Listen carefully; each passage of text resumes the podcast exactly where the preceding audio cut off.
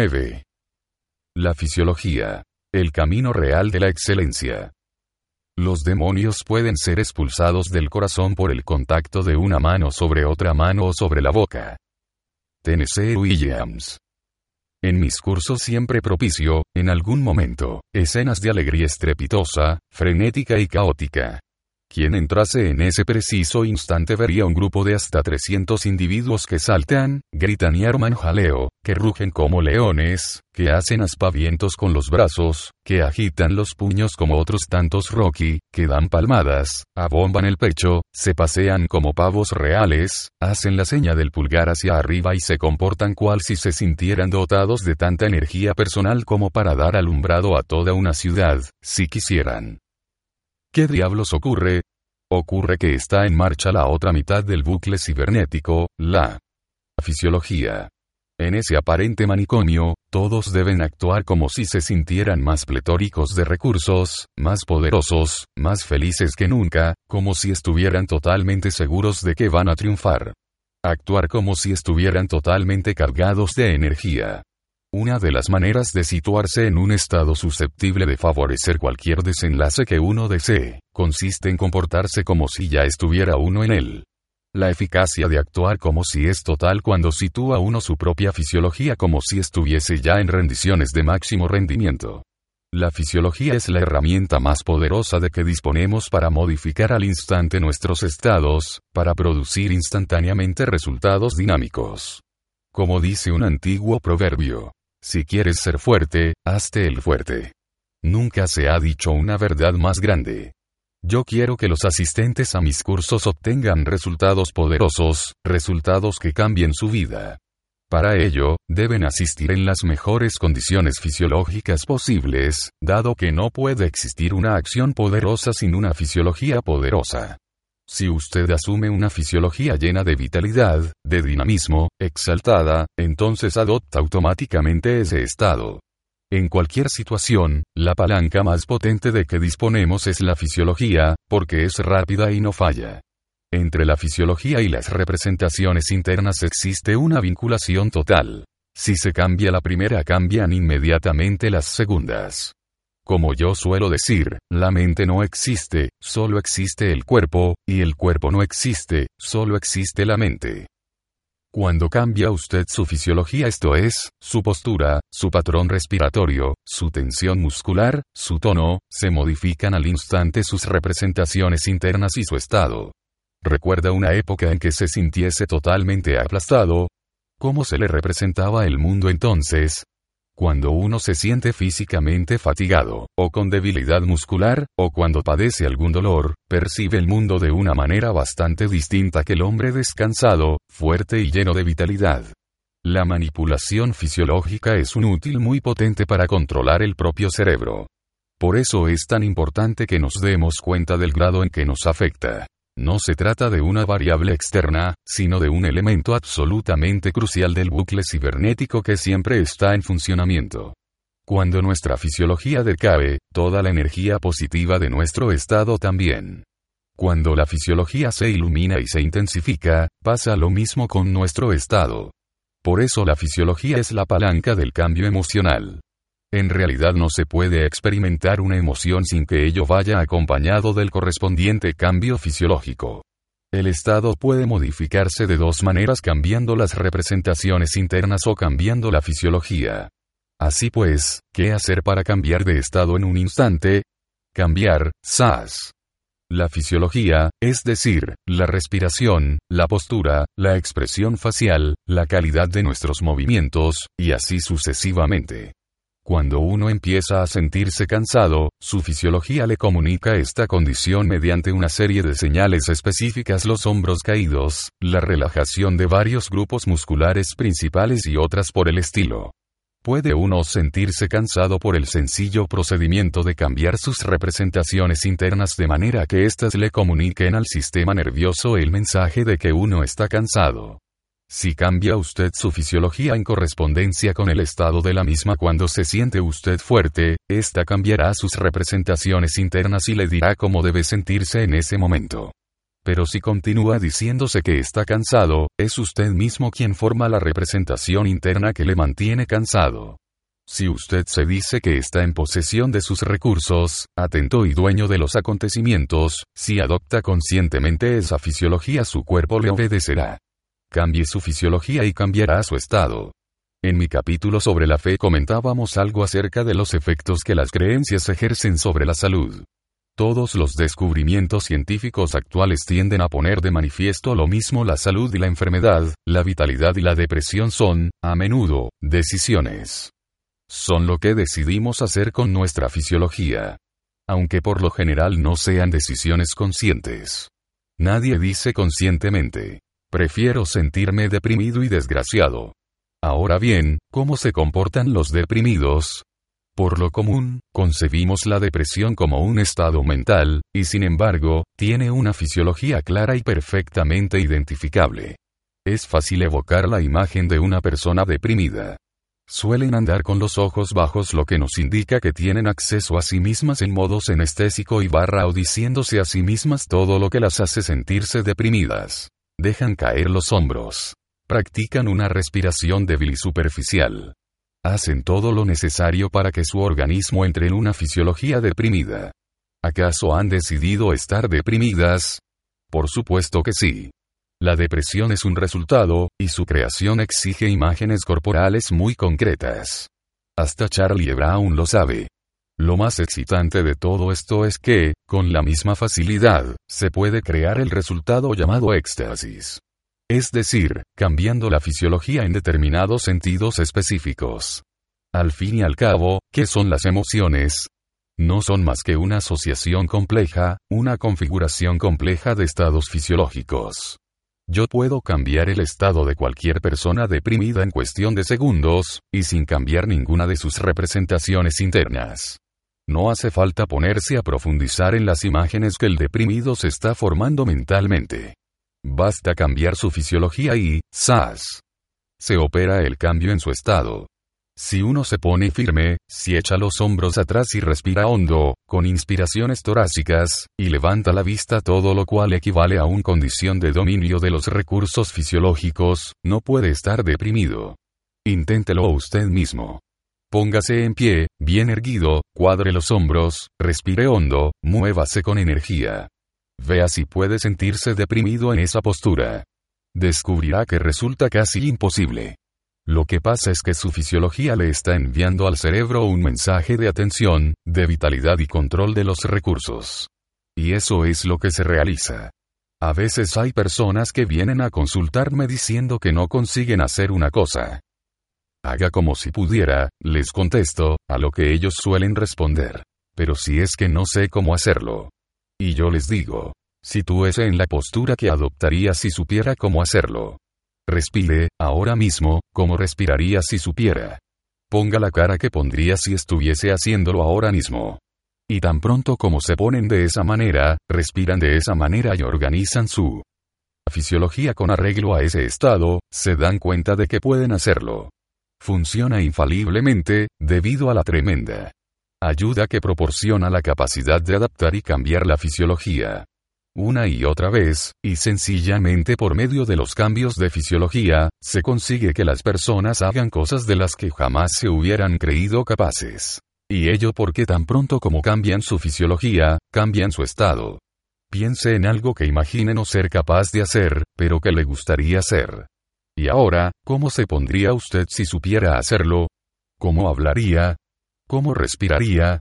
Colóquese ahora mismo, de la manera más coherente posible, en la que podría ser su fisiología si supiera hacerlo. Haga que todo su cuerpo le comunique el mismo mensaje. Que su postura, su respiración y sus facciones reflejen la fisiología que usted tendría si supiera. Ahora, observe las diferencias entre ese estado y el anterior. Si consigue mantener coherentemente la fisiología adecuada, notará como si fuera capaz de enfrentarse a aquello de que antes le sobrepasaba. Sucede lo mismo con el paseo sobre la hoguera.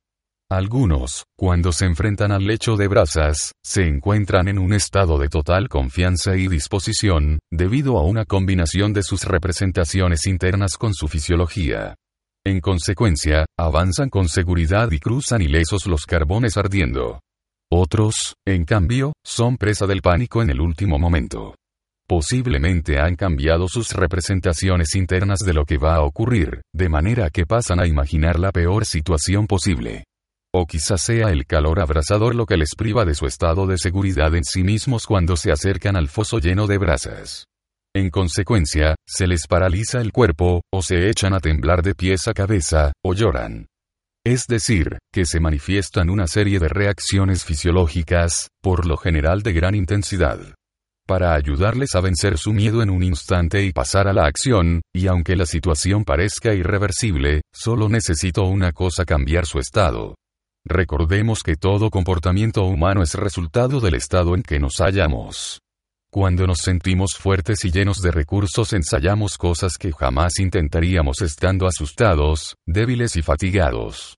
De este modo, el paseo sobre la hoguera es una enseñanza que va más allá del nivel intelectual, proporciona la experiencia de cómo en un instante se puede cambiar el estado y la conducta en favor de lo que nos propongamos hacer y con independencia de lo que antes pensáramos o creyéramos posible.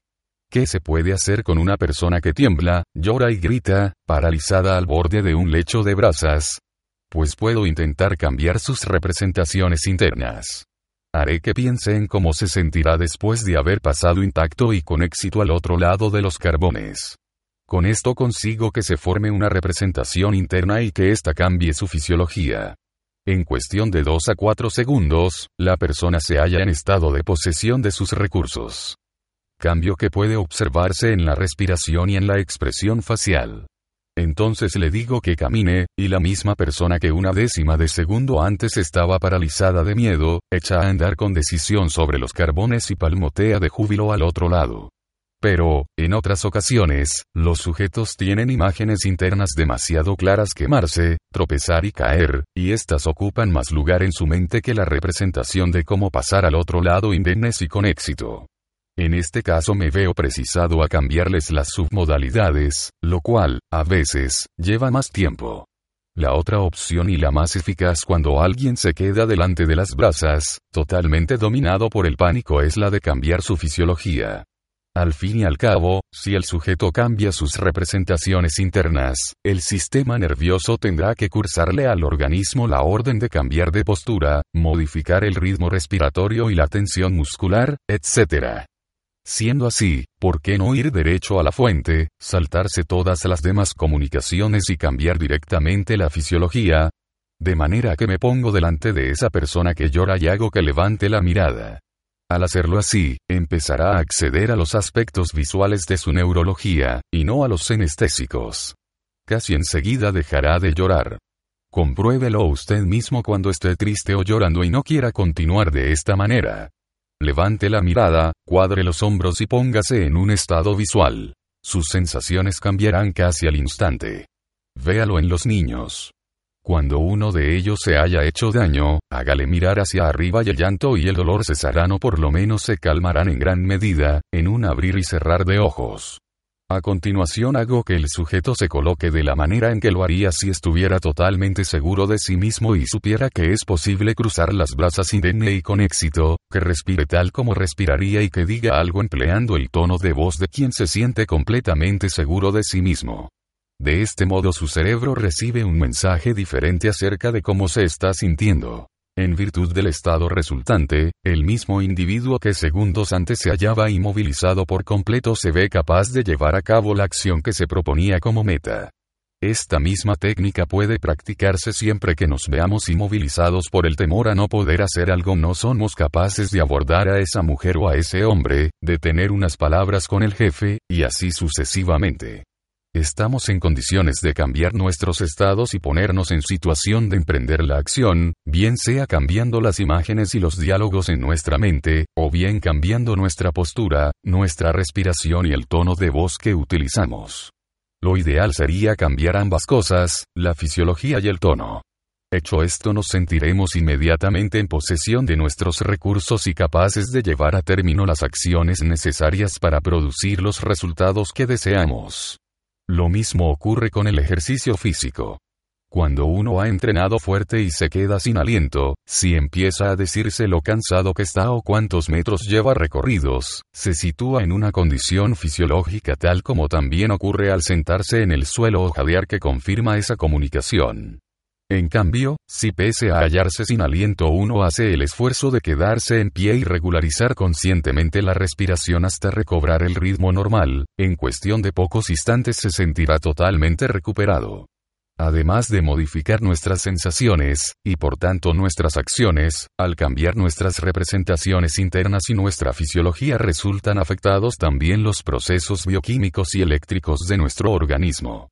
Se ha demostrado que en las personas deprimidas, el sistema inmunológico sigue el mismo camino y actúa con menos eficacia, disminuyendo incluso el recuento de leucocitos. ¿Ha visto usted alguna vez la denominada fotografía Kirlian de una persona, es una representación de la energía bioeléctrica del cuerpo, y se modifica notablemente cuando cambian los estados de ánimo del fotografiado. Debido a la vinculación entre la mente y el cuerpo, los estados de gran intensidad pueden cambiar todo nuestro campo eléctrico y somos capaces de hacer cosas que parecerían imposibles en otras condiciones. Toda mi experiencia y mis lecturas me confirman que los límites del organismo están mucho más lejos de lo que suponíamos, tanto en lo positivo como en lo negativo. El doctor Herbert Benson, que ha escrito abundantemente sobre las relaciones mente-cuerpo, ha recogido algunas narraciones asombrosas acerca del poder del vudú en diferentes regiones del mundo. En una tribu aborigen de Australia los hechiceros practican un rito llamado el conjuro del hueso, que consiste en lanzar un maleficio tan poderoso que la víctima sabe con certidumbre absoluta que contraerá alguna enfermedad terrible y probablemente morirá.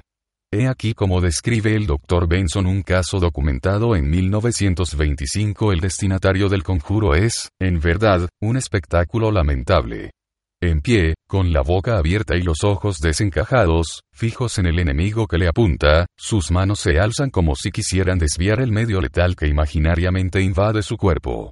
Las mejillas se hunden, la mirada se vuelve vidriosa y la expresión del rostro se altera horriblemente. Quiere gritar, pero los sonidos se ahogan en su garganta. Su boca se llena de espuma. El cuerpo empieza a temblar, con la musculatura recorrida por espasmos involuntarios. Se tambalea hacia atrás y cae al suelo. Parece un desvanecimiento, pero al cabo de pocos instantes empieza a retorcerse en mortal agonía y, cubriéndose la cara con las manos, se pone a gemir. La muerte sobreviene al cabo de un tiempo relativamente corto. Ignoro lo que le parecerá al lector, pero para mí es una de las descripciones más espantosas que he leído nunca. No creo que a nadie se le ocurra modelarla. Y sin embargo, es un ejemplo bien vivido del poder de la fisiología y de las creencias. En sentido convencional, nadie le hizo ningún daño a ese hombre. Por el poder de su propia creencia, y con la fuerza de su fisiología, se creó una influencia negativa de una potencia terrorífica, que lo destruyó por completo. Este tipo de experiencias, permanece confinado a las sociedades que consideramos primitivas. Desde luego que no. Procesos exactamente iguales ocurren a nuestro alrededor todos los días. Benson menciona que el doctor George Lingel, del Centro Médico de la Universidad de Rochester, ha recopilado un voluminoso archivo de recortes de prensa, procedentes de todo el mundo, relativos a muertes súbitas en circunstancias no habituales. Ninguna de ellas fue debida a la presencia de algo espantoso en el mundo exterior.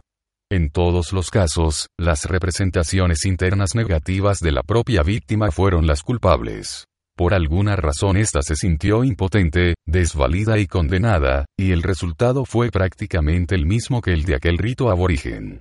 Lo que me parece curioso es que, por lo visto, el lado dañino de las relaciones mente-cuerpo haya merecido más estudios y más anecdotario que el lado útil y positivo.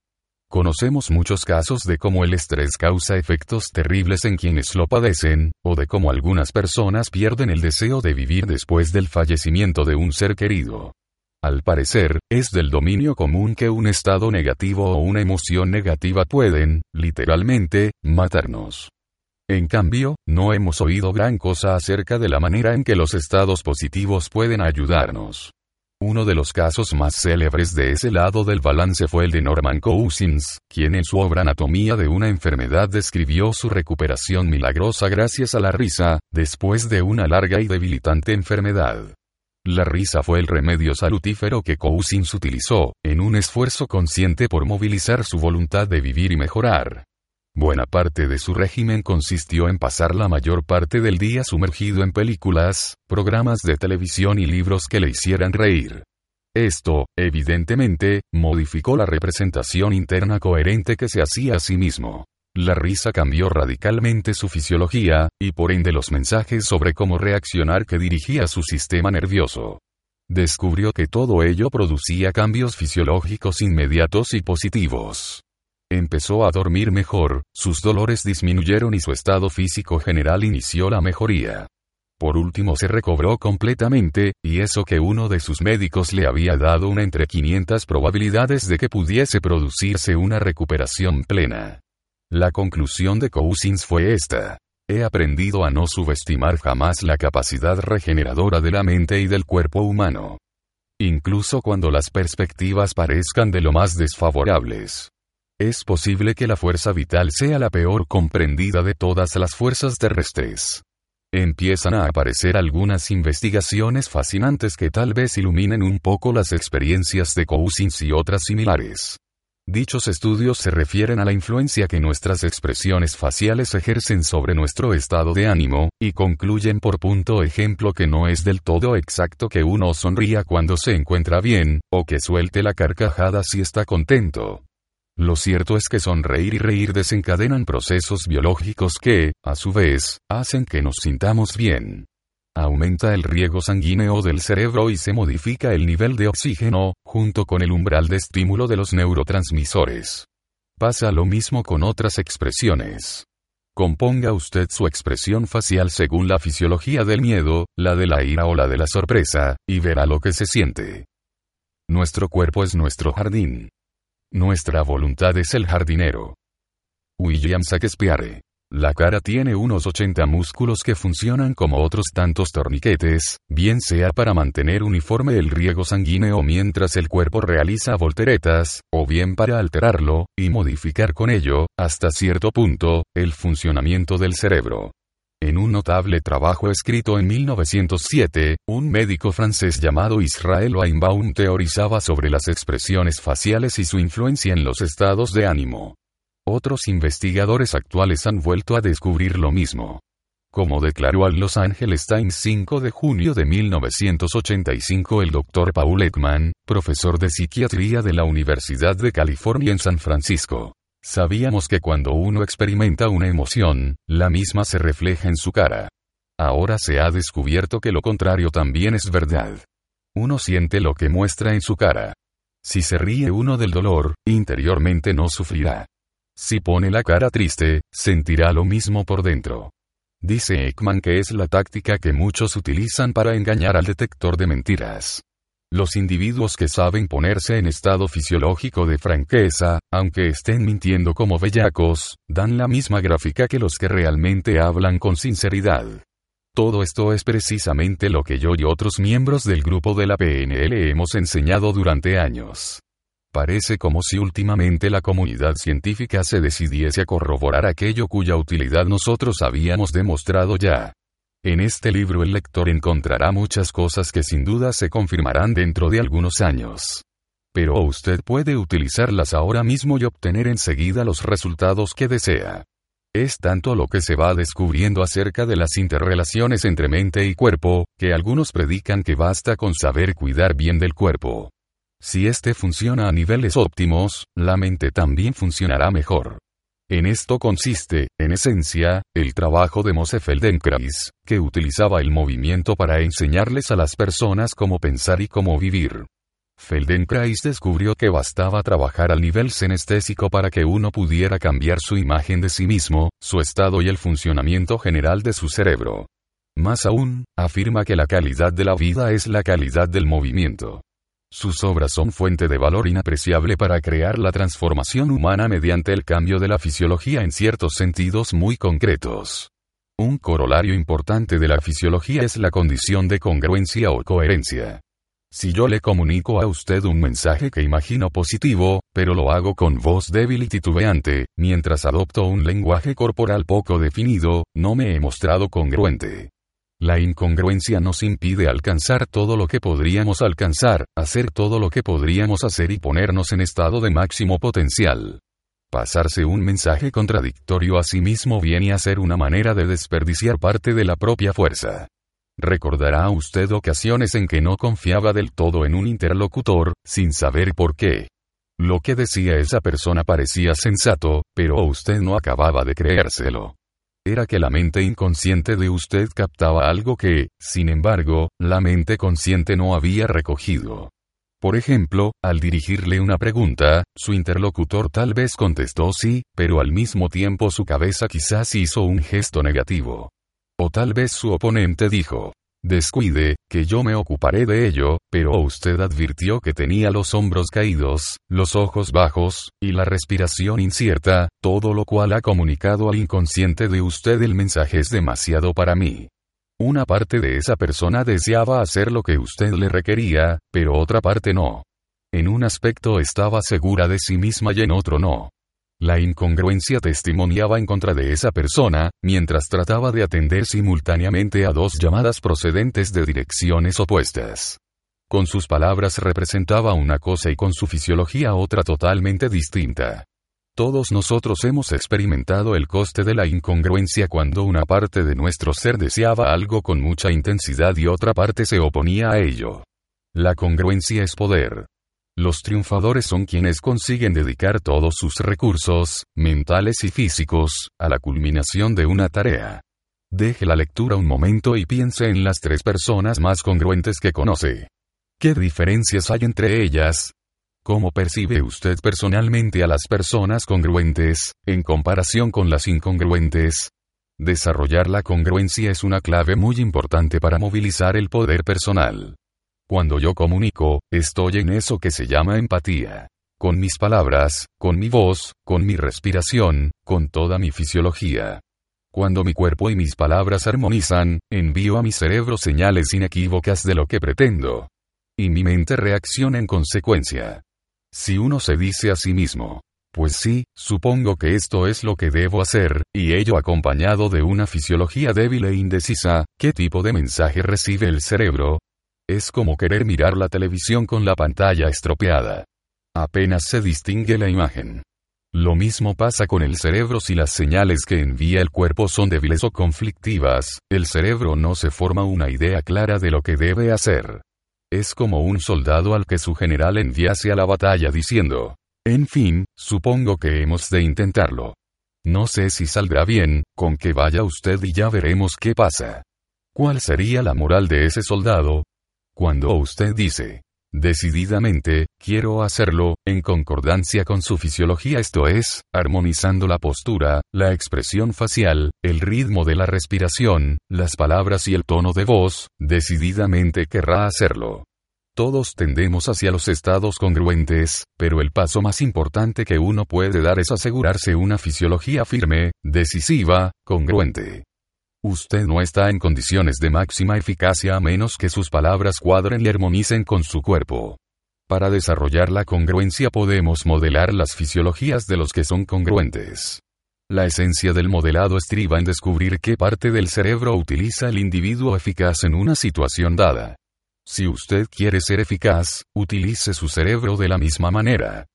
Cuando uno refleja exactamente la fisiología de otro, en realidad conecta con la misma parte de su cerebro que éste. ¿Se halla usted en un estado congruente ahora mismo? De no ser así, póngase en él. ¿Qué tanto por ciento de su tiempo pasa usted en estados incongruentes? No podría ser congruente más a menudo. Empiece a hacerlo hoy mismo. Deténgase e identifique a cinco personas dotadas de fisiologías poderosas que a usted le agradase reflejar. ¿En qué difieren esas fisiologías de la de usted? ¿Cómo toman asiento? ¿Cómo caminan? ¿Cómo se mueven esas personas? ¿Cuáles son sus expresiones faciales y sus gestos clave? Tómese unos momentos e imite la manera de sentarse de uno de estos ejemplos. Componga parecidas expresiones faciales y ademanes similares. Observe sus propias sensaciones. En nuestros cursillos hacemos que los asistentes reflejen las fisiologías de otras personas, con lo que descubren que han accedido a un estado similar y experimentado sensaciones parecidas. De manera que voy a proponerle un ejercicio. Necesitará usted a otra persona que le ayude. Haga que su ayudante rememore un recuerdo concreto y muy intenso y que, sin decirle a usted de qué se trata, se ponga de nuevo en el estado correspondiente a aquella situación. Ahora va a reflejar usted exactamente a esa persona. Refleje su modo de sentarse, la postura de sus piernas. Refleje la posición de los brazos y de las manos.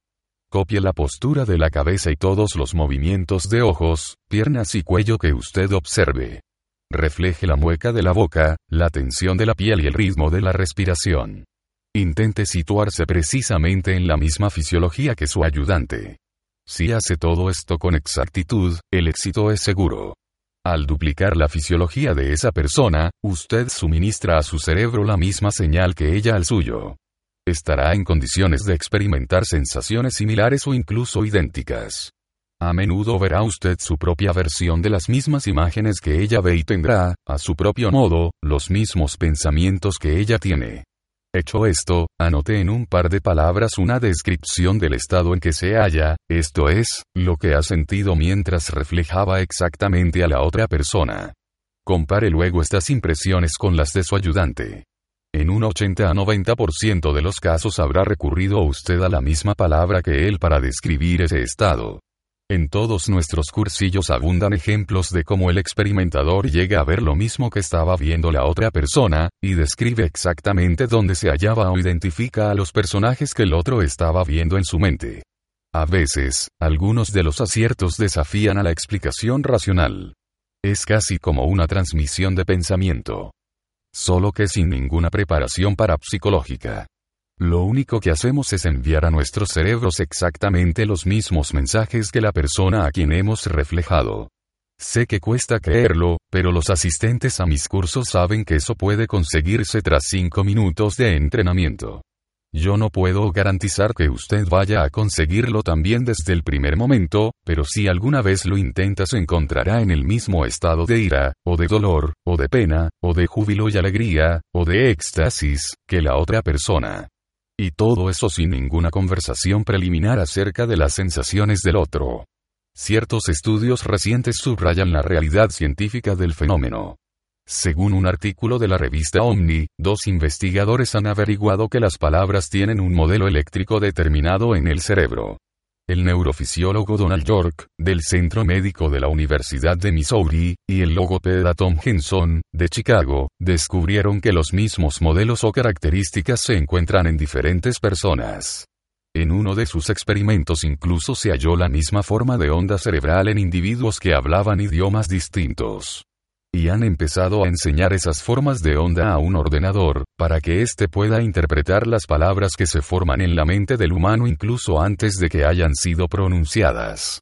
Este ordenador es literalmente capaz de leer en la mente, de manera muy parecida a lo que logramos nosotros cuando reflejamos con exactitud una fisiología. En los individuos de poder excepcional encontramos muchas veces aspectos fisiológicos que se salen de lo común, bien sea una mirada especial o un tono de voz o unos determinados gestos. John F. Kennedy, Martin Luther King o Franklin Roosevelt son ejemplos de ello. Si usted consigue modelar esas fisiologías específicas, tendrá acceso a esas zonas del cerebro superdotadas de recursos y empezará a procesar las informaciones como ellos literalmente, se sentirá como ellos se sentían. Naturalmente, y puesto que la respiración, los movimientos y el tono de voz son factores críticos para la creación de un estado, la contemplación de una fotografía no proporciona tanta información como sería conveniente. En este sentido, una película o un video constituyen una documentación idónea. Dedique unos momentos a reflejar con tanta exactitud como le sea posible sus posturas, sus expresiones faciales y sus gestos. Empezará a experimentar sensaciones similares. Si recuerda cómo sonaba la voz de esa persona, pruebe a decir algo en el mismo tono. Observe también el nivel de congruencia que es un rasgo común de todos estos ejemplos. Su fisiología lanza un mensaje único, no una diversidad de mensajes en conflicto. Si no ha sido usted congruente al reflejar sus fisiologías, no sentirá lo mismo que ellos porque no enviará al cerebro los mismos mensajes. Por ejemplo, si mientras reflejaba la fisiología se dijese interiormente parezco un estúpido, no recibiría el pleno beneficio de la operación por culpa de la incongruencia. Su cuerpo habrá dicho una cosa mientras su mente decía otra. Pero el poder deriva de la emisión de un mensaje coherente, único.